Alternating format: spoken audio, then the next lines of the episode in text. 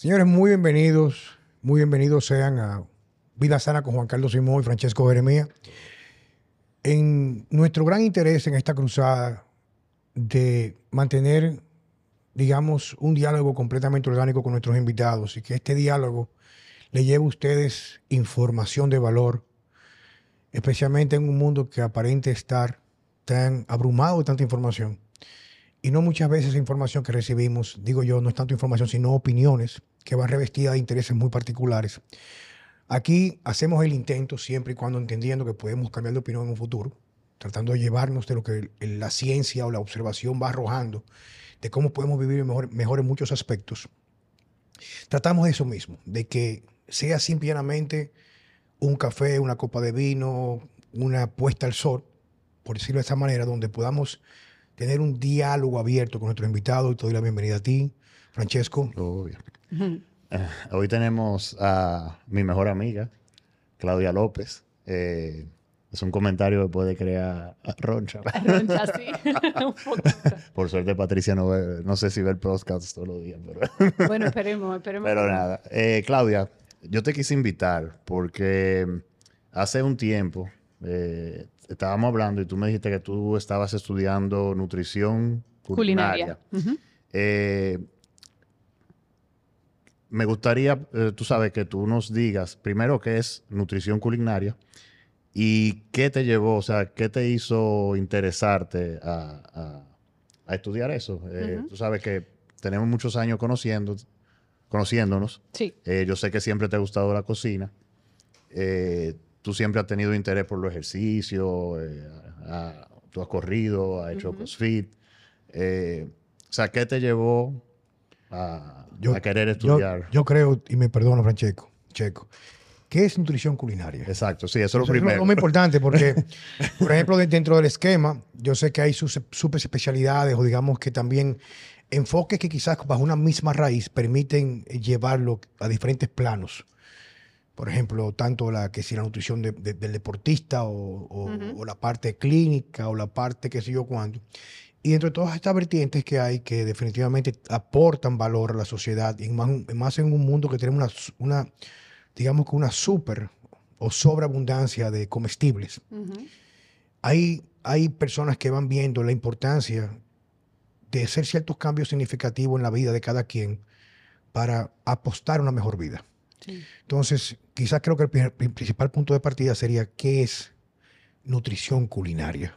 Claro, pues fíjate, nutrición culinaria básicamente es tomar las mismas comidas que uno prepara siempre, pero volverlas más sanas, más nutricionalmente densas. Tú lograr que cada uno de los ingredientes que tú colocas en eso que tú preparas, ya sea una lasaña, eh, unas habichuelas, una carne, tú busques todo aquello que ayuda a que se asimile y se absorba mejor en tu organismo. Básicamente es eso, es lograr cómo tú cambiar las recetas. Si yo cojo yo puedo coger una receta de un bizcocho, ¿verdad? Tengo harinas. Entonces yo busco sustituirlas, por ejemplo, por harina de almendra, por leches de nueces. Trato de crear una receta nueva que sea buena, que no sea algo que sepa paja, por ejemplo, que sea una comida que tú sientas, uy, qué rico, qué buen bizcocho, pero que a la vez te nutre, te alimenta. Todo lo que tú tienes dentro de ella te ayuda de alguna manera a, proliferar en, salud, a crecer en salud, que se vuelva cada vez más denso nutricionalmente para ti. O sea, que sería como una forma de, de coger la, las comidas, vamos a decir, culturalmente, o sea, lo, que yo suelo comer, y en vez de cambiarme totalmente mi, mi, alimentación, sino adaptarme, adaptar mis comidas, vamos poniéndolo en un ejemplo como un país. Eh, aquí hay una cultura de que el, el, plato del día es arroz, habichuela, eh, carne y ensalada. Eh, adaptarlo a una versión más sana. Exacto. Eso es ah. básicamente... básicamente, si por ejemplo cojamos las habichuelas, el clásico plato que se hace aquí, la habichuela. ¿Cómo tú la vuelves? tú sabes que hay muchas personas que les cuesta digerirla, que le caiga bien, que no le cause distensión. Entonces, ¿qué, qué, qué yo busco hacer? Es cómo lograr que esa, esos frijoles me caigan mejor. Entonces yo empiezo, que empiezo a remojarlos eh, la noche antes, enjuago esa agua, además de remojarlo, yo lo que utilizo son, por ejemplo, eh, le pongo condimentos antiinflamatorios, yo le pongo cúrcuma, le pongo incluso hasta jengibre a veces, la varío, que no me cambie mucho el sabor de la habichuela en sí, pero que sí me sirva, eh, me caiga mejor, me siente mejor. Por ejemplo, yo utilizo el kombu, que es una alga marina. Ese kombu tiene una propiedad que es que cuando yo lo pongo a hervir con el agua, todos esos oligosacáridos, esos azúcares que hay en, las habichuelas, que son las que realmente crean esa inflamación o esa distensión, son absorbidas y todo se vuelven más digeribles para mí, me caen mejor. Entonces, todo es como buscar qué ingredientes tú puedes agregar a la comida que ayuda a que eso se digiera mejor. ¿Cómo se llama? Kombu. Kombu. El kelp. Ajá, ajá. O sea, para ver si voy entendiendo, porque el, concepto, y me fascina muchísimo lo que tú estás diciendo, porque si lo podemos llevar, por ejemplo, a la filosofía digamos, filosofía o metodología, porque es una forma de ver la comida. A diferencia de personas que son muy exitosas y creo que transfieren muchos beneficios para la población y sus seguidores, que se van, por ejemplo, no, no lo llamemos al extremo, porque también, por ejemplo, hay personas que podrían decir que estar fuera del, esquema de ellos, estar en el extremo también. Eh, hay gente que promueve una dieta cetogénica, que solamente lo que hace es sacar los azúcares, otra gente que busca una cetogénica saludable, que evita alimentos inflamatorios. Otra persona que combina la cetogénica con ayunos para también reducir tal y tales cosas. Algo que yo puedo ver entonces, lo que tú estás en tu propuesta, es el hecho de que podemos incorporar la alimentación tradicional en función a lo que serían, por ejemplo, las inclinaciones culturales, los gustos, pero sabiendo, digo, y eso lo, digo yo porque aún comenzamos en la conversación, de que hoy en día hay muchos alimentos, por ejemplo, que ya se ha perdido esa parte tradicional no digamos ancestral, pero sí tradicional, de quizás unas cuantas décadas atrás, no sé, cinco, seis o siete, donde en muchos lugares se reconocía, en el caso de las, habichuelas, de que en realidad caían mal. Entonces, por eso se desarrollaron estrategias como, por ejemplo, el remojo en agua, que lo que hace es comenzar un proceso de germinado para reducir el impacto de los antinutrientes. Y las personas hoy con la forma de vivir tan rápido, entonces han quizás eh, brincado esos procesos para hacerlo lo más rápido posible, lo cual tiene una transferencia desfavorable a la salud. Exacto. Entonces digamos que tú lo que estás haciendo es el estudio de estrategias, el cual permita implementar esta alimentación que da tanto placer y que también es parte de nuestra cultura, el cual le podamos reducir o minimizar casi a su mínima expresión, por decirlo de esa manera, esa parte dañina en nuestro cuerpo, me imagino. ¿Es correcto, eso? Correcto. y al mismo tiempo maximizar la nutrición, tú me estabas explicando también eh, fuera de cámara eh, cómo eh, tú ligas o sea, eh, ingredientes. Ingredientes eh, para aumentar el, vamos a decir, el valor nutritivo del, alimento. Eh, sí, con Francesco, por ejemplo, estábamos hablando ahorita de, mis hijos. Que digo yo, a veces, ¿sabes? Como dicen, que casa de herrero, cuchillo, de, palo. exacto. en mi casa nadie come como yo como. Yo vivo luchando con ellos para que realmente... Y le digo, mira, mi hijo varón no come no sé, porque no come ni una fruta ni un vegetal. Pero ¿qué yo hago? O sea, yo cojo la carne molida, eh, que trato de comprarla, tú sabes, lo más sano posible, que trato que sea de un, que venga de una buena fuente, de que... Pero entonces yo le relleno la carne molida con la mitad, de, le cojo media libra y la otra media libra es una cabeza de coliflor de baratá, un paquete de hongo, le meto cuanto vegetales yo encuentro y él se lo come, no se entera que lo comió y parece carne molida. Entonces busca como tú, las comidas de todos los días, las haces más nutricionalmente densas y sustanciosas para que te beneficien a ti en todos los aspectos. ¿Esa escuela de dónde viene? O sea, porque es la primera vez que yo escucho eso. ¿Dónde tú, exacto. O sea, de, dónde viene esa, la parte de, nutrición culinaria? Pues mira, yo la encontré, yo la descubrí a través de la medicina funcional. Eh, yo sigo un, médico funcional hace muchos años eh, que, vive en Canadá, en Toronto, y su esposa. ¿Cómo se llama? Él se llama Josh Gitalis.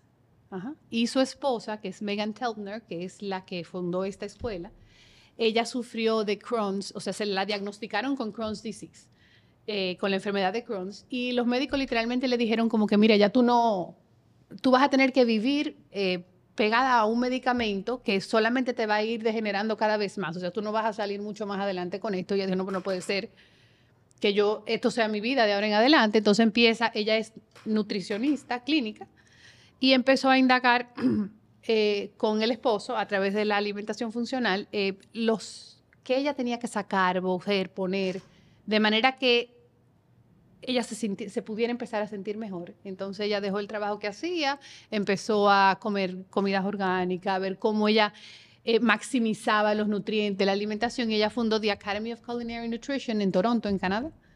Y La con ella Academia de de Nutrición Culinaria. Ujú. Y, y con ella es que yo me he venido eh, en ese aspecto Formando, preparando y formando. formando, sí. ¿Qué tiempos tiene? Ya yo tengo seis años traba- eh, o sea, dedicada completamente a la nutrición culinaria y, y- y ejerciéndola para mí, para mi familia y en mi casa y con todo el que puedo hablar y decirle que ¿Tú, ¿Pero tú fuiste allá o pues, los cursos son online? eh, yo fui allá y también es en línea, el- su mayoría, porque esto comenzó conmigo en la pandemia un poquito antes eh, y, y casi todos los cursos son en línea, casi todos son en línea. Ok. ¿Sabes que lo, lo interesante cuando tú comienzas a hablar de esto? Yo tengo ya muchos años que comencé a estudiar, eh, claro, de- en la parte de participación en módulos de educación continua y, y tomé el taller básico de medicina funcional que se llama, en el the Institute of Functional Medicine, el Instituto de Medicina Funcional que se llama Applying Functional Medicine to Clinical Practice que es una semana completamente de educación bastante intensa para médicos para introducirse en la perspectiva funcional. Y es chulísimo porque, claro, o sea, te, te digo, es una, o sea, es un- una agenda impresionante. Tú comienzas a las 7 de la mañana hasta las 7 de la noche. Incluso los almuerzos son patrocinados por diferentes marcas de suplementos o, o laboratorios que hacen estudios funcionales para ver, da- o sea, la excusa es te patrocinamos un almuerzo, pero te damos una charla en el almuerzo. Quiere decir que no para la educación. Y entre las cosas que se veía en el aspecto funcional, para ir a parte de la parte tuya, se hablaba de la salud oral para el asunto de la inflamación de, las arterias, si lo tiene que ver con el, el- el corazón, la, la inmunidad. También había cursos que te hablaban, por ejemplo, de los, de los ritmos circadianos. Te hablaban de todo. Y había un módulo muy especial que fue lo que a mí me llevó a, digamos que a motivarme esa parte del estudio, los alimentos que me impactan en tu inmunidad y tu salud, lo que se llaman dietas de eliminación. Ujú. Y definitivamente algo que yo, y en el momento no, no lograba entenderlo, porque tú siempre vas, bueno, digo yo por mi experiencia, Ujú. las personas van a buscar en función a una necesidad muy particular que tengan. Y yo cuando comencé a estudiar eso, pues estamos hablando hace eso ya 10 y- 16, 15 años atrás, pues yo tenía que te digo, no sé, 39, 40 años de edad en ese momento. Y en realidad no era como una necesidad imperante para mí. Sí me cuidaba, pero no en- entendía como directamente la relación entre el intestino. Sí, lo había leído, pero no se me podía manifestar a mí en ese momento, porque la mayor, la mayor parte de mi alimentación siempre ha sido, ha sido muy ancestral, o sea, cosas no procesadas, no como en la calle. Pero a medida que fui avanzando en el tiempo, incluso por la recomendación y sugerencia de algunos libros de algunos colegas Ujú. eh, o personas que conocían esos cursos, comencé a leer, eh, como por ejemplo Cere- Ce- Cerebro de Pan, muchísimos libros que son muy interesantes, que te hablaba de los oligosacáridos y cómo esta- estas sustancias que permean por un intestino lastimado, pues crean inflamación que comienzan eventualmente a crear eh, eh, daños o alteraciones en el equilibrio del sistema inmune y trae enfermedades autoinmunes como Crohn, múltiple esclerosis, incluso ya se ve como casi todas las enfermedades que conocemos como crónicas tienen un, un fondo o, di- o digamos que una etiología realmente autoinmune en cierto grado, ¿tú me entiendes? Y la verdad que me fascina mucho porque eso que tú estás haciendo, te voy a explicar porque me, me, llama, me llama mucho la atención ahora que lo estoy conociendo contigo. Porque casi siempre la dieta de eliminación lo que hace, como la conocí yo en principio, era en función a ciertas bases de análisis donde se demostraban cierta sensibilidad o alergia a alimentos. Y teniendo de ti un, un historial de la alimentación que tú habitualmente tú haces, porque ellos baja- basan este fundamento en que nosotros evolucionamos comiendo alimentos por estaciones, donde cuando hay estaciones, el comer el mismo alimento de forma repetitiva crea inflamación. O sea, repetir siempre lo mismo crea inflamación. Por eso es que en la evolución, o digamos una perspectiva evolutiva, se comía algún tipo de, inclusive, de fuente energética eh, de forma estacionaria. Por ejemplo, en temporada de abundancia de frutas, pues prácticamente se reducía mucho la ingesta de o proteína animal y eran más frutas y verduras, pero luego cuando venía el- el- la En temporada de, de- de- de o- otoño-invierno, que grasa. no había nada, pues entonces se comía menos frecuente, pero una alimentación mucho más densa calórica, con carroño cacería, es lo que se hacía habitualmente. Entonces, esta dieta lo que hacía era, simplemente, si tú comías todos los días, eh, lo- el típico ser dominicano, que es pollo, rejo, cerdo, pues te cambian a guinea, codorniz, eh, cordero, eh, pescado, o sea, te, te cambian la fuente del, ma- del macronutriente como una forma de reducir esa, esa respuesta de rechazo por la excesiva exposición al mismo alimento. Luego, esa es la primera parte, la segunda es con los análisis, pero más luego, y eso es mucho más reciente, yo he visto muchas vertientes de médicos tradicionales convencionales que llamémoslos así, que han despertado al enfoque fallido de la medicina convencional de cómo curar o prevenir con los alimentos. Fíjate como esa persona que tú me dices a mí, que es la encargada de esa facultad o esa forma de ver la, la, nutrición culinaria, dice, pero porque yo tengo que estar condenada a tener una enfermedad supuestamente de por vida cuando yo no nací con ella.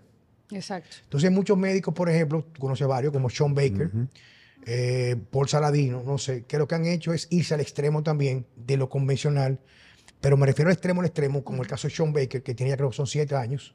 Que nada más come carne. Nada más come carne, o sea, el tipo nada más come carne. O sea, carne, carne, carne, un tipo de 57 años, médico veterano, eh, cirujano traumatólogo del ejército de norteamericano, después de creo que ocho años, no sé, de, de tour, no sé, como médico, se retira, va a Estados Unidos, pero tiene los mismos típicos síntomas del envejecimiento que incluye factores inflamatorios, como por ejemplo desgaste en las articulaciones, dolor, eh, psoriasis, eh, resistencia a la insulina, todo lo que es normal que tuvo una persona de edad en Estados Unidos. El tipo comienza con una dieta cetogénica, mejora algo, perdón, reducción de carbohidratos mejora, luego va a cetogénico full, Luego encuentro una página donde, donde hay un grupo de apoyo en Facebook de dietas, gente, gente hace dieta pura carnívora, el tipo se ha dado carnívoro.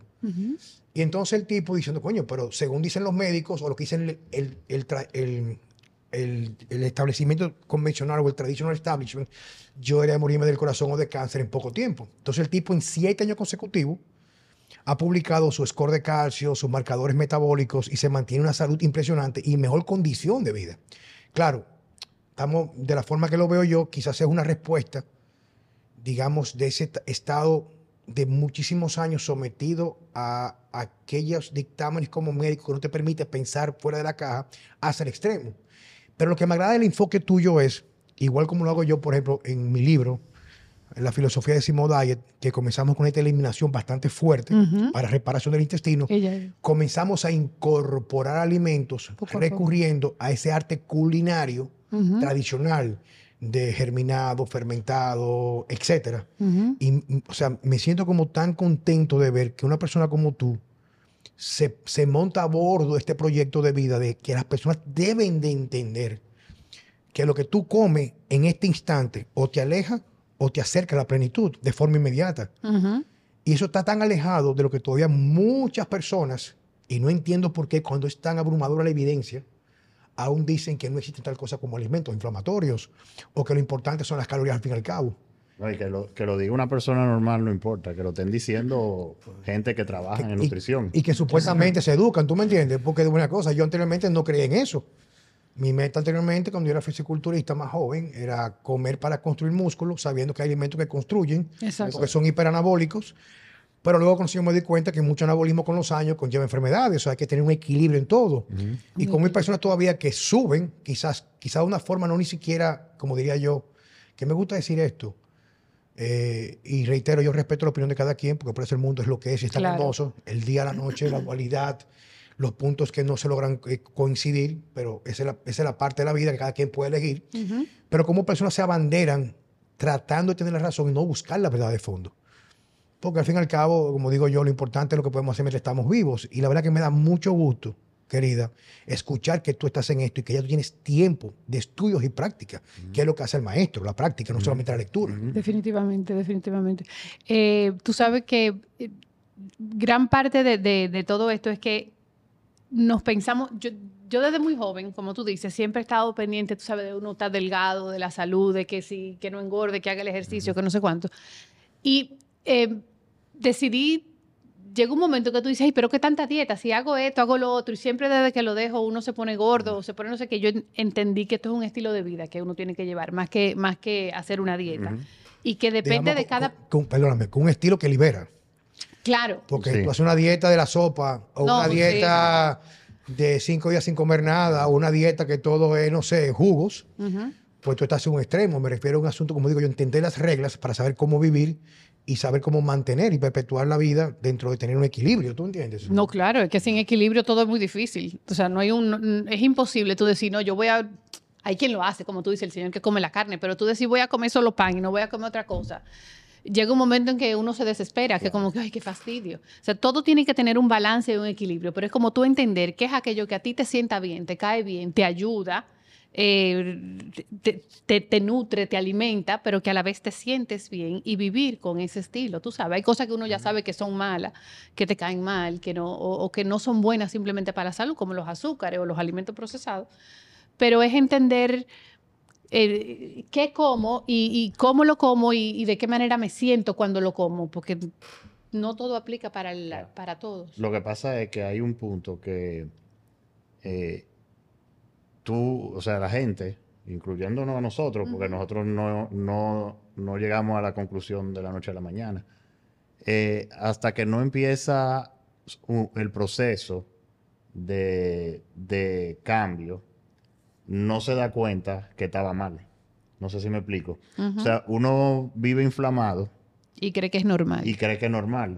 Eh, cuando uno empieza a hacer los cambios, uno dice, oh, y, y, y sobre todo cuando tú haces, por ejemplo, como dice Juan Carlos, tú haces una dieta de eliminación al principio y después tú reintroduces un día algo que te hacía daño y tú te quedas de que, wow, pero Yo me lo comía y no sabía, no me sentía No, mal sí, cuando me lo comía. Tú sabes que tú acabas de poner sobre el tapete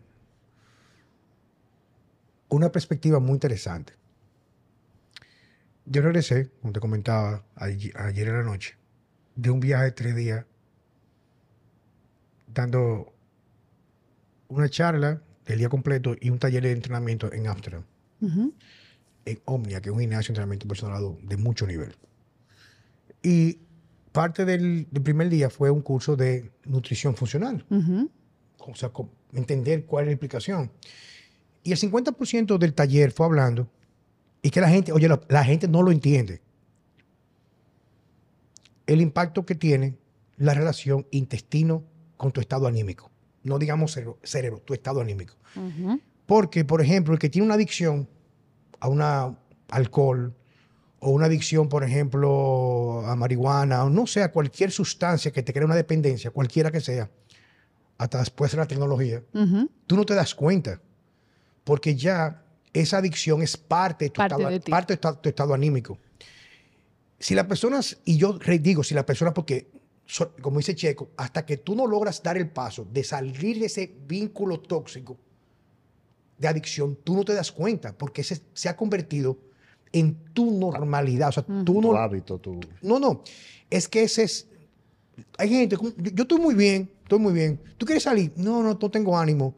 ¿Quieres hacer ejercicio? Mm, no sé, como quiero estar en casa encerrado. Estoy cansado. Estoy cansado. Eh, eh, vámonos. No, no puedo arrancar sin un café. O sea, no puedo. Yo tomo café, me gusta. Pero en el momento no tomo café y arranco mi vida normal. Me hace falta porque me gusta el cafecito y tú sientes la diferencia, pero no es una necesidad imperante. Bueno, en el taller yo explicaba que los estudios son concluyentes, o sea, la relación que hay a través del nervio vago entre el cerebro, llamémoslo el primer cerebro, y el segundo cerebro, el que es el sistema cerebro. nervioso entérico. Y la gente lo ve como algo como me inflamé. No, no es eso. Y en ese estudio que yo publiqué en ese taller hablaba de que la aferencia o la, el paso de información de uno al otro no pasa en ambos, o sea, de, de arriba abajo, de abajo arriba, no pasa con la misma intensidad. Fíjate como, por ejemplo, un pensamiento de, o pensamientos que te llevan a la ansiedad, tristeza, dolor, estados, no digamos depresión, pero sí de sentirte deprimido, no una depresión diagnosticada clínica. Esos pensamientos solamente afectan entre un 10 y un 20% lo que pasa abajo. O sea, por ejemplo, yo me incomodé o recibo una noticia, hay un 20%, 20 de impulso de arriba abajo que va a afectar mi equilibrio aquí abajo. Pero lo que tú comes afecta entre un 80 y 90% tu percepción de tu realidad, o sea, tu emoción, tu estado anímico. Te lo voy a repetir, lo que yo como va a afectar mi desempeño en el cerebro. Yo le digo a las personas cuando van a mi consulta, ¿Qué pasa cuando tú te, das una, tú te das una indigestión? Tú quieres salir a hacer ejercicio, tú quieres salir a bailar, tú quieres conversar.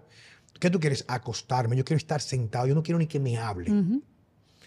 Cuando algo te cae mal, o sea, una mala digestión, ¿qué te pasa? Imagínate, si lo ponemos en grados, si esto es no inflamado y esto es ya con una condición autoinmune del intestino, como Crohn, podría ser, o intestino irritable, podría ser, hay grises en el medio. Sí. O sea, hay comidas que tú haces que en lugar de sentirte que tienes ánimo de arrancar porque es combustible, energía, tú sientes un estado de que te, te, te tumba Te los. Eso no es normal. Se ha normalizado porque todo el mundo vive con esa manifestación por la basura que come. O como tú dirías, no es tanto la basura, me imagino, sino ese comestible no pasa a ser un alimento favorable por la forma que lo preparamos.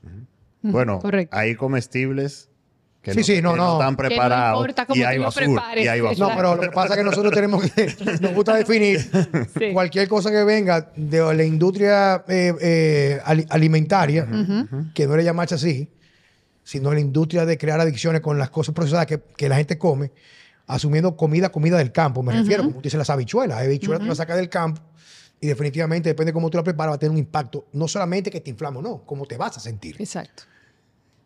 Y entonces la gente debería comenzar a entender eso. Por eso es cuando la gente me dice a mí, yo escucho por ahí que no existe tal cosa como alimento inflamatorio. Digo, wow, o sea, qué buena espuela tú tienes para decir eso. Y la pena es que la gente realmente no se da cuenta hasta que es muy tarde, digamos que hasta que no hay una condición real de que tú estás enfermo, que realmente te sientes mal, que te ves obligado a ir a averiguar qué es lo que te está pasando, tú no te das cuenta y no te interesa salir de ese estado de comodidad, digamos, donde uno se encuentra. No, y, y generalmente no lo relacionan. No lo relacionan, exactamente. O sea, Exactamente. Tengo tal cosa, eh, yo, yo busco la solución para tal cosa, pero el, el problema no es ahí, el problema es aquí abajo. Exacto. Y- Y tú, Tenemos- tú, tú usualmente, ¿cómo tú abordas tú? Y ahora yo quiero que tú, el público no está, escu- no, no está escuchando ahora mismo, nuestra gente que escucha nuestro podcast, ¿cómo, cómo tú abordas eso? ¿Cómo, cómo tú permites que las personas puedan aprender eso que tú sabes, que tú te has formado ya? Bueno, mira, en gran parte es, eh, obviamente hay que hablar mucho, hay que conversar, hay que, tú tienes que, yo en la parte de, de- de coach de salud, yo trato mucho de escuchar al otro, o sea, de sentarme y escucharlo y tratar de que esa persona, en la medida que va hablando y va contando, la voy llevando a que me diga, bueno, pero tú te estás dando cuenta de lo que me dices, o sea, tú te comiste esto, te sentiste así, a veces les, les, les he sugerido a las personas, eh, ¿por qué en vez de tú eh, comerte esto, no tratamos de cambiarlo por esto y por esto y, y ver cómo te sientes. O sea, yo casi trato de poner a la persona que sienta realmente qué está pasando con él, la que se identifique con qué estoy sintiendo. Muchas veces, a través de sacar alimentos, de irles retirando cosas y ver cómo se siente, la dieta de eliminación es súper importante porque ahí es cuando tú realmente te das cuenta. Es una dieta difícil porque es una dieta estricta, pero es cuando tú realmente te das cuenta de cuáles son las cosas que te afectan tú sacando ciertas cosas e irlas introduciendo poco a poco, porque no es una dieta sostenible para tú tenerla Toda la eh, vida. toda la vida, es algo que es temporal. Eh, y ves cómo tú te sientes sin todos esos alimentos que tú sacaste. En principio yo diría que son los más inflamatorios que vienen siendo las harinas, los procesados, las leches, los lácteos. Algunas personas el gluten que les afecta más que a otras. Unos tienen sensibilidad, otros simplemente no lo toleran. Retirando esas cosas, eh, la- las personas en sí empiezan de una vez a darse cuenta eh, cómo mejoran, cómo duermen mejor, cómo se sienten más tranquilos, tratando de, incluso con regularizar las idas al baño, porque hay personas que entienden que no ir al baño regularmente o estar estreñido es un estado normal. Ah, yo soy así. Yo sí, exacto. Yo, yo soy así, yo nunca he ido al baño todos los días. Pero es importante ir, yo trato mucho de crear conciencia en la gente, de qué es importante, de que es- realmente es relevante ir al baño todos los días, de sentirte bien, de que no, no es, eh, lo normal no es sentirte mal, lo normal no es estar inflamado, es siempre buscar que la gente vaya viendo a través de sacar cosas, ¿verdad? De retirar cosas de su dieta e introduciendo cosas nuevas. Muchas veces tiendo simplemente a empezar es con que tú tomas agua todos los días, porque hay personas que no se toman ni un vaso de agua. Y con el simple hecho de agregar agua y decirle, mira, vamos a tratar de tomar tal cantidad de agua diaria y vamos a, quizá tú no haces ejercicio, pero empieza a caminar un poco, media hora, que no es que sea mucho, pero para alguien que no hace nada es bastante la gente empieza a ver una diferencia y a veces yo pienso que es importante ir empezando dan- dando pasos lentos, pequeñitos, pequeños pasos para tú lograr un gran cambio. Y trato de comenzar así con la gente, o sea, de a poquito. En estos días me dice la doctora Veridalia, que trabaja conmigo, ella trabaja conmigo en mi consultorio, comenzó como mi asistente, ahora me colabora, colaboramos juntos en la parte de condiciones metabólicas, ella es diabetóloga. Veridalia Fabián. Me dice, ¿cuáles los casos más difíciles? ¿Cuáles son? Digo, usualmente, usualmente la gente con mucho poder adquisitivo y la gente con mucha edad. La gente con mucho poder adquisitivo cree que todo lo puede comprar, todo lo puede con el dinero. Y viven en una área de comodidad tan impresionante que se vuelven esclavos de esa área de comodidad. O sea, no pueden, ellos encuentran, y yo he tratado como de buscarle un fondo psicológico, y ellos encuentran ya, porque sabes que, digo, no sé si lo sabrías, es una opinión mía, parte leída, estudiada, de que la felicidad podría ser muy relativa, ¿tú me entiendes? Hay personas que su felicidad en realidad, para ellos, es guardar dinero en el banco. O sea, ver su cuenta le da felicidad a ellos. Es una forma de verlo. Y lo aprendí yo también en el sector empresarial, que hay empresarios que son millonarios. Y tú dices, ¿para qué quieren más dinero? Que práctica, su práctica de poder sentirse que son útiles a la sociedad es crear empleo, por decirte una forma. Y se refleja con mayores ganancias para ellos. Eso no es el tema de hoy. Le digo yo a ella usualmente la gente con mucho poder adquisitivo, la gente de mucha edad. Y le digo yo, te voy a decir un ejemplo por qué. Y esto fue verídico, me pasó a mí. Cuando teníamos el gimnasio en Workout en Diamond, yo estaba como, digamos que en mi apogeo, porque además me dedicaba a ser entrenador. Era un equipo bastante, era como el Dream Team, como de aquí mis, mis entrenadores. Ujú. En ese momento, eh, hablamos hace ya creo que 12 o 14 años más o menos, y me daban muchos referimientos a personas con problemas que no respondían a terapias convencionales. Me llegó una señora, recuerdo, delgadita, delgadita, delgadita, indiecita, una persona de mucho, de un- una posición económica, socialmente hablando, muy alta, de esas mujeres casadas con hombres millonarios y también de familia, o sea que no tiene que trabajar. Ella había padecido de cáncer mamario. O sea, duró casi dos años en Estados Unidos entre radio, quimio, todo un proceso desastroso. Ya luego cuando le dan de alta, quedó por los resultados, supuestamente por los, los- los tratamientos que recibió, ella no podía casi caminar. O sea, las rodillas no le dejaban de doler. Escucha esto. Tenía nueve meses en terapia, uno de los mejores lugares en Miami, en la Florida. De los mejores te puedes imaginar. De los mejores. De los mejores. O sea, los mejores terapeutas. Una vaina impresionante. Y ella no podía bajar ni subir, y mucho menos ba- bajar escaleras, sino era ayudada por el dolor en la rodilla. Cuando me la llevan, que le hablan de mí, ella va muy escéptica, tú sabes. O sea, bueno, si yo estuve en el mejor lugar que hay Claro. en este gimnasito aquí, en, la, en los próceres, donde está ahora mismo ahí, ¿qué yo voy a hacer aquí? El asunto, como de costumbre, cuando ella llega, yo le evalúo mecánicamente, la pongo a hacer sentadilla, que es simplemente parándose de una silla o sentándose, Ujú. y veo, o sea, le veo en la piel la resequedad, o sea, yo sé que eso es parte de muchas veces los procesos post-quimio y radioterapia Ujú. la voy a mi consultorio. Tengo un pequeño consultorio oficina y comienzo esa parte que yo siempre hago, que es como tú dices, conocer a la persona. Para no hacerte la historia muy larga, aparte de prácticamente no comer nada que pudiera valer la pena, se puede llamar comida comestible o alimento, perdón, todo era lo típico, escúchame el término, la mariconería americana, que todo es caja de fibra. Mm. Todo es. Caja o fibra Ajá. como me pasó en Amsterdam. En Amsterdam pusieron una etiqueta, unas, unas etiquetas ahora en los alimentos, A, B, C, D. Ujú. A es lo mejor, eh, D es lo peor. Y yo y los carpachos y- y los beef tienen D. Y el huevo tiene CD. Y la caja de cereales con fibra es A. Es el la vegana es A. Sí, Nutri-Score la, vaina- la- la vaina esa va a poner, va a poner el tema estúpido otro día. Ujú. El mensaje es que eso, ella comía todo eso que le mandaban allá porque es bueno, porque X pero tenía un problema. Ella tomaba diario cerca de dos litros de Coca-Cola Light y no bebía agua nunca. Te lo voy a repetir.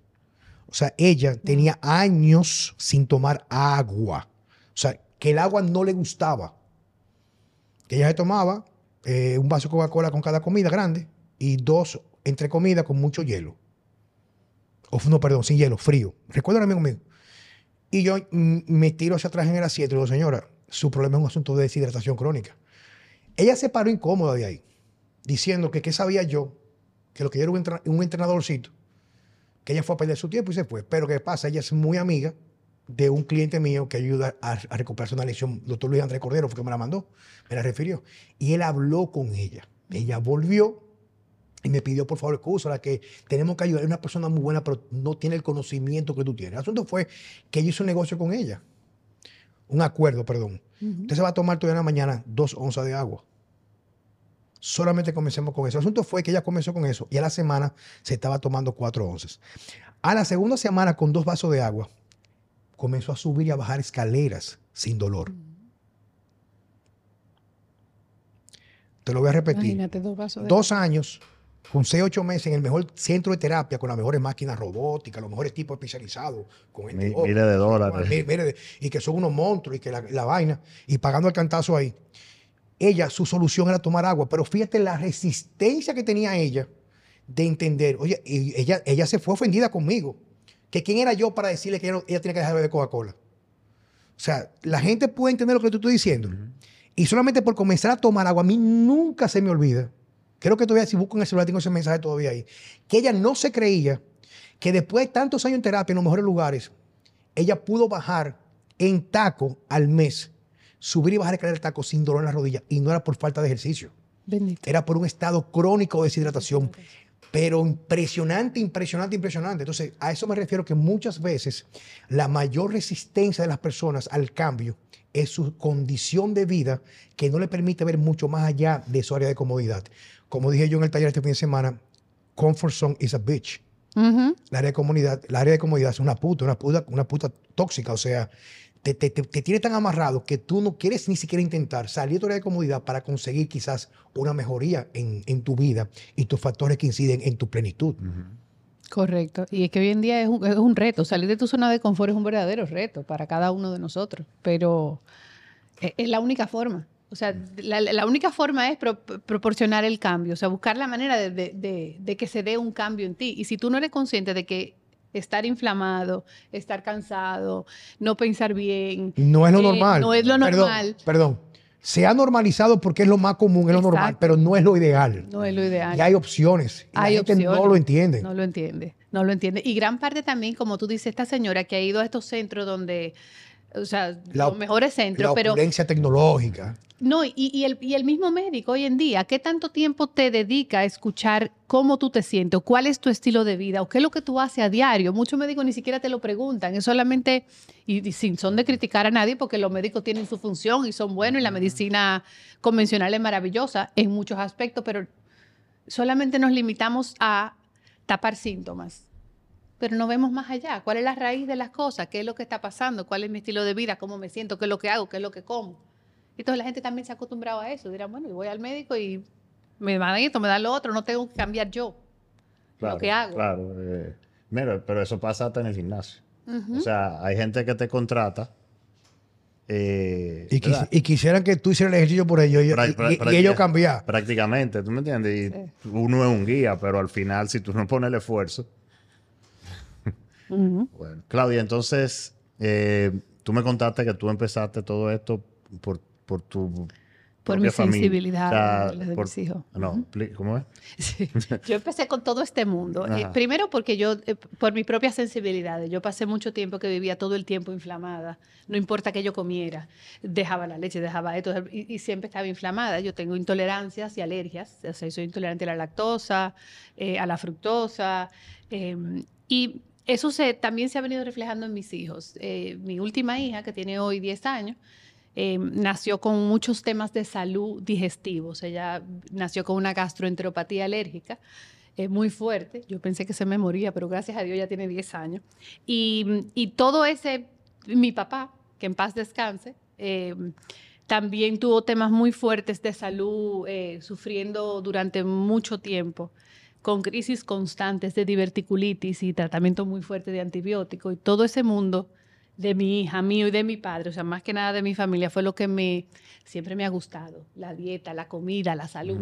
Pero todo eso fue lo que me entró en todo este mundo de querer saber un poquito más y cómo sanar y cómo mejorar y cómo vivir mejor, eh, realmente obtener cambios y sentirme bien. Tú sabes que hay una relación directa entre la tolerancia y resiliencia intestinal a la exposición de luz azul, a la exposición de luz natural y la vitamina D en sangre.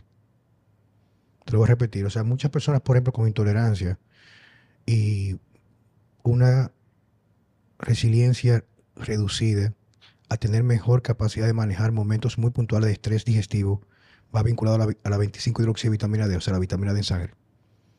Hay estudios epi- epidemiológicos, inclusive antropológicos, donde muestran que, la, que el incremento de vitamina D a través de la formación por exposición luz solar en pieles, pieles sanas, claro está, con alimentación correcta, incrementa la tolerancia a muchos alimentos que luego quizás con una reducción de los niveles de vitamina D se potencializan como alergias.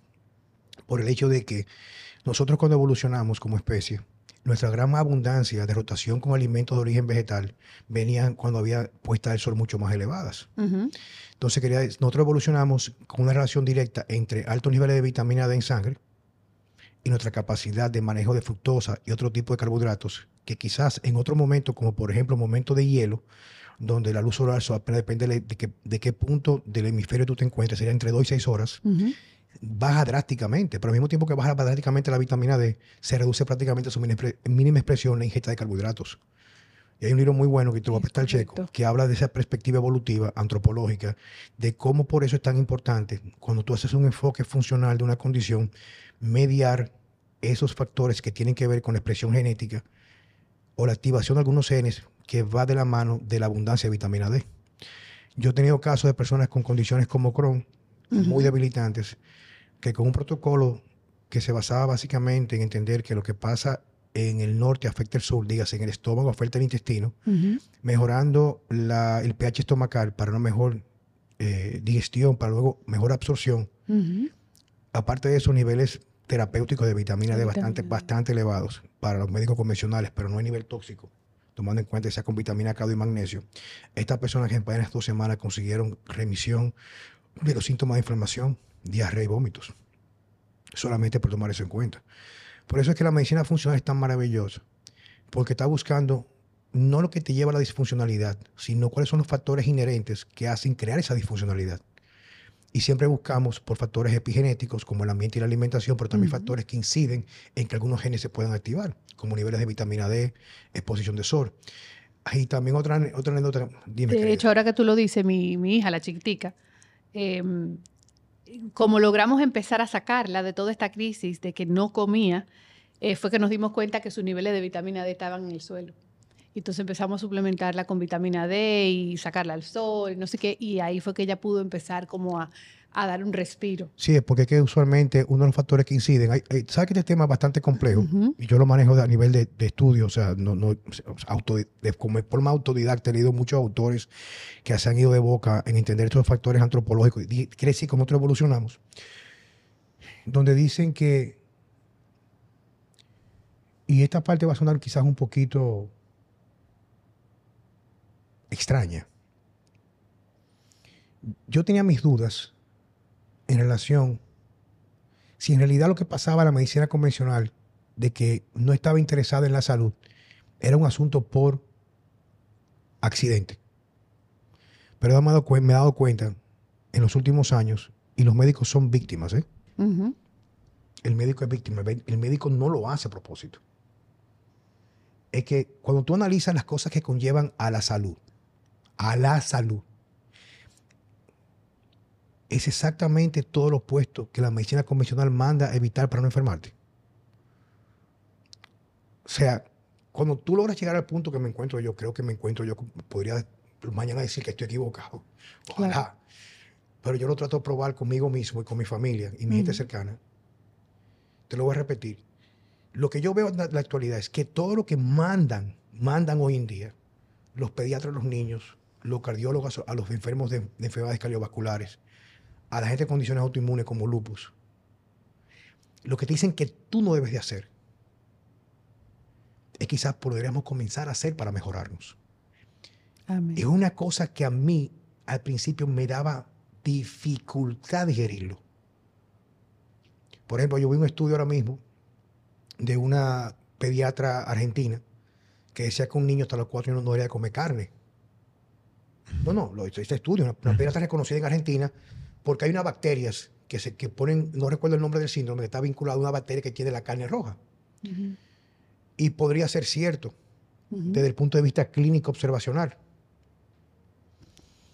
Pero un niño que consume fórmula, que tiene exceso de inoculaciones, compromete su microbiota, que es su frontera, frontera de inmunidad, y lo que compromete la, la microbiota reduce o incrementa el pH estomacal. Cuando el pH del ser humano, especialmente cuando es un niño, está más ácido que nunca y cualquier bacteria que pueda caer, cualquier bacteria, muere al instante en el estómago. Pero todo el mundo tiene, come tanta, escúchame, querido, tanta mierda, tanta basura. Y la gente piensa que o te hace daño o no te hace nada. No, es que te envenena. Cada vez que un niño se come una fundita en el colegio de fundita de dorito, papita frita, Oreo, tú le estás matando a ese niño matando, no es reduciendo, tú le matas instantáneamente la capacidad de ese niño de tener resiliencia para enfermarse, perdón, infectarse de cualquier cosa y su cuerpo no permitir que se infecte por su inmunidad. Y te lo digo, por ejemplo, mi hija, mi hija Numabela, que va a cumplir cuatro años en febrero del año que viene, mi hija llora en las mañanas si no hay carpacho. Ella se come dos carpachos que es carne cruda, con aceite de oliva, bueno, o sea, eso es sal, aceite de oliva y a veces ni parmesano le ponemos. Y se lo come con la mano así. Y la gente me pregunta a mí en el colegio que qué es lo que yo hago con ella que es distinta a todos los demás niños. O sea, distinta completamente el color de los ojos, el cristalino, el cristalino de los ojos, el pelo, el enfoque, la motricidad, la cantidad de palabras, o sea, su, vocabulario total. Claro, no le puedo decir a las personas porque se ofenden o no lo van a entender, porque eso es parte de un proceso de, formación. Pero así como tú dices, o sea, a mí me, me, me da pavor y hay más gente despertando, inclusive médicos. Tú tenemos médicos aquí muy reputados que ya están despiertos, que saben lo que está pasando. Pero es como aquellas cosas que la, que la gente consume habitualmente, los aleja tanto de la salud. Y es, y es, y de una cosa es muy interesante. O sea, interesante, es preocupante, pero sigue siendo interesante porque me da a entender, como le decía un amigo mío en estos días, un amigo mío que, este tipo como que su vida se ha vuelto en los últimos tres años en torno a divulgar aquellas grandes teorías de conspiración. y le digo yo, tranquilo, que definitivamente los seres humanos, nuestra mayoría, casi todos, me podría incluir yo, no sé, somos animales plenamente domesticables. Totalmente. Mira, Claudio, dime qué, qué planes tenemos por el futuro. Bueno, eventualmente yo quisiera. La verdad es que yo me encanta mucho la comida y el tema de cocinar y de, de, inventar con la comida. Entonces estoy probablemente con la idea de sacar ciertos productos para la venta, pero también me gustaría tratar un poquito el one on one con la gente, eh, el escuchar a la gente, poderla orientar, eh, más que nada educar, educar y enseñarle a la gente para que empiecen a dar un cambio eh, en, el estilo de vida, en lo, que, en lo que es salud y lo que no. Yo creo que tú tendrías un gran nicho de mercado dominicano, porque la comunidad de personas que están creciendo, quizás en diferentes vertientes, pero siempre alejándose del mismo lugar. O sea, buscando casi un mismo, digamos, punto cardinal con pequeñas variaciones. Ese, creo que tu nicho estaría en la educación, podría ser en la formación. Tú podrías crear tu página, tu, no sé si la tienes de Instagram, donde va poniendo pequeños tips para que la persona pueda entender cómo mejorar eh, lo que tiene que ver, eh, eso que tú describías al principio muy bien, de que los alimentos fueran mucho más digeribles, que pudiéramos tener la capacidad de, digamos, que recibir su aporte nutricional y reducir el aporte de aquellas cosas que son antinutrientes, que no tienen muchos vegetales. Y reitero que incluso tú puedes tener un nicho en la comunidad de, que manejan o siguen lo que es la filosofía de Simo Diet, que no es una filosofía, tenía que ponerle algo de diet o dieta, pero es más bien eso mismo que recurrir a nuestros, a nuestros orígenes, a una alimentación mucho más ancestral, dedicarnos más a cocinar nuestros alimentos. Porque yo digo a las personas muchas veces, y yo recuerdo, me gustan mucho las anécdotas, de una cliente y su, su pareja, su esposo, eran eh, personas que habían salido de, no, no, una pobreza, pero una clase media bastante baja, habían hecho un buen dinero por conjeturas momentáneas, no, no vienen al caso ahora. Eh, y yo recuerdo que parte de su nueva forma de vivir, de aprender a comer mejor, era comer en la calle. Ella subía sus fotos cuando iba a estos restaurantes y ponía carnes con vegetales. Y la tipa, la muchacha, la señora, me puedo lo de tipa, es despectivo, aunque no es la intención mía decirlo así, vivía, seguía inflamada, o sea, la cara inflamada. Y me decía, ¿qué me pasa? Digo yo, vieja, es que esa carne en un sartén que tira muchos aceites vegetales, tú no sabes si es una sal contaminada con una sal sana, el vegetal no es verdad que es un aceite de oliva de lo más caro, de más puro, eso es adulterado. O sea, no es como, esto no, esto no es mi olor en redes sociales. Que decía, no es exactamente las calorías o los macros que tú vas a comer, ni siquiera lo que tú tienes en el plato. Tenemos que comenzar a contar, a contar o a restar toxinas en los alimentos. Exactamente. O sea, las personas no entienden que todo lo que estamos comiendo hoy en día, si pasó por algún tipo de proceso, proceso o no viene bajo el control tuyo, en realidad, en realidad, puede estar altamente contaminado. Quizás no, no, necesariamente de toxinas per se, sino en, en, en factores artificiales, industrializados, que son por nuestro cuerpo rechazados y que nos llevan a la enfermedad. Pero Juan Carlos, o sea, un, un buen alimento cocinado mal eh, te va a hacer el mismo daño que un, que un mal alimento. Bueno. Entonces, tú agarras, por ejemplo, una carne, grass fed, lo que tú quieras, pero tú la haces un sartén de teflón con aceite Aceite malo, de soya. ¿Entiendes? Como tú dices, sal mala, unos vegetales llenos de pesticidas. Entonces, ¿qué es lo que tú te estás comiendo? Bueno, pero, y te voy a decir una cosa, yo siempre he dicho, me gusta decir siempre he dicho porque me gusta reiterar que es parte de mi discurso, que quien no planifique, planifica para el fracaso. Yo estuve ahora mismo de viaje, te reitero, y de los estudiantes que estaban allá, porque era un taller de entrenamiento gran parte, llevaban su comida, a veces no hay que complicarse. O sea, tenían, por ejemplo, cuatro guineos y seis hue- huevos hervidos. Ahí no hay error de que eh, lo llevan con su cacarita, lo pelan y se lo comen, ¿tú me entiendes? O sea, la idea es, no quiere decir, ejemplo, yo, yo comí muchas veces afuera, me invitaron, claro, la, cali- la calidad en Europa, la comida es espectacular. O sea, yo me comí todos los días, me tomaba uno- unos, unos vasitos de yogur o, o kefir, ke- kefir. Oye, me caía bien, aquí yo me lo como y me inflama, ¿tú me entiendes? Me comí un pan en, en España, que yo sé que no, no es una harina transgénica, no lo me- pero me apeteció y no me inflamó ni me dio, aquí yo me lo como y me pone la barriga dura. Entonces lo que me refiero es un asunto de tratar de planificar, porque el cuerpo cuando se repara, tú no tienes que ser esclavo del extremo. Tú te vas al extremo para repararte. Ujú. Y luego cuando tienes un cuerpo sano, en realidad sano en verdad, Correcto. tú sales y tu cuerpo lo maneja con mucha facilidad porque estamos hechos como una especie de una gran capacidad de adaptación en la evolución a manejar situaciones extremas de estrés, incluso estrés digestivo, si es algo momentáneo, no algo de todos los días.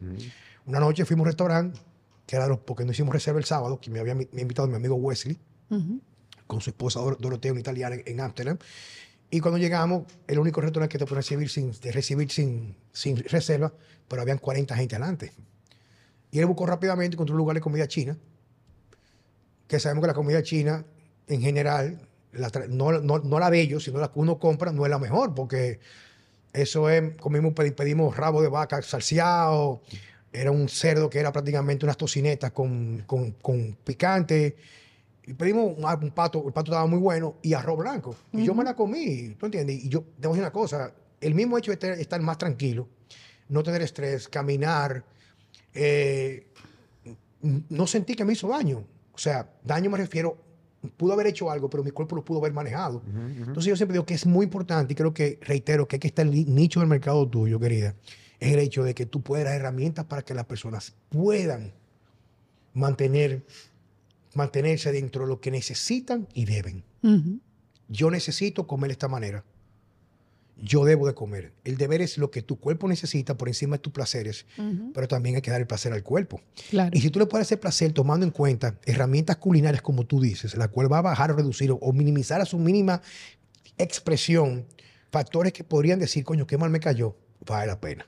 Vale la O pena. sea que te auguro mucho éxito. Yo sé, cualquiera que sea la estrategia, la empresa, el proyecto que tú vayas a hacer, yo sé que va a tener mucho éxito. Porque creo que, creo, habrá otras personas, podría verlo, que eres la primera dominicana que conozco. Y me lleno de mucha honra saber que eres tan cercana a mi, a mi amigo, mi hermano Francesco. En esto creo que dice un refrán que el que da primero da dos veces. Y el que bebe agua, bebe agua limpia. Agua limpia. Muchas gracias, Juan Carlos. Muchas gracias. Cuenta siempre con nosotros, Claudia. Gracias. Cualquier cosa. Y dónde, para saber dónde te podemos seguir, contactar. Bueno, ahora mismo yo tengo una cuenta en Instagram que se llama Zuka by Claudia. ¿Cómo se llama? Zuka. Zuka. S-U-K-H-A. Equilibrio, paz, tranquilidad, armonía. ¿En qué idioma es eso? sánscrito. No es, no es ruso. no, no es ruso, no. Se llama Zuka by Claudia y ahí yo pongo algunas recetas y a veces explico eh, los beneficios, las cosas, por qué combinar, por qué comer y ahí vamos poquito a poco eh, saliendo a las redes sociales. Gracias por estar con nosotros. Gracias. Vale, gracias a ustedes. Señores, Muchas gracias por estar con nosotros en Vida Sana con Juan Carlos Simón, Francesco Jeremías. Bye.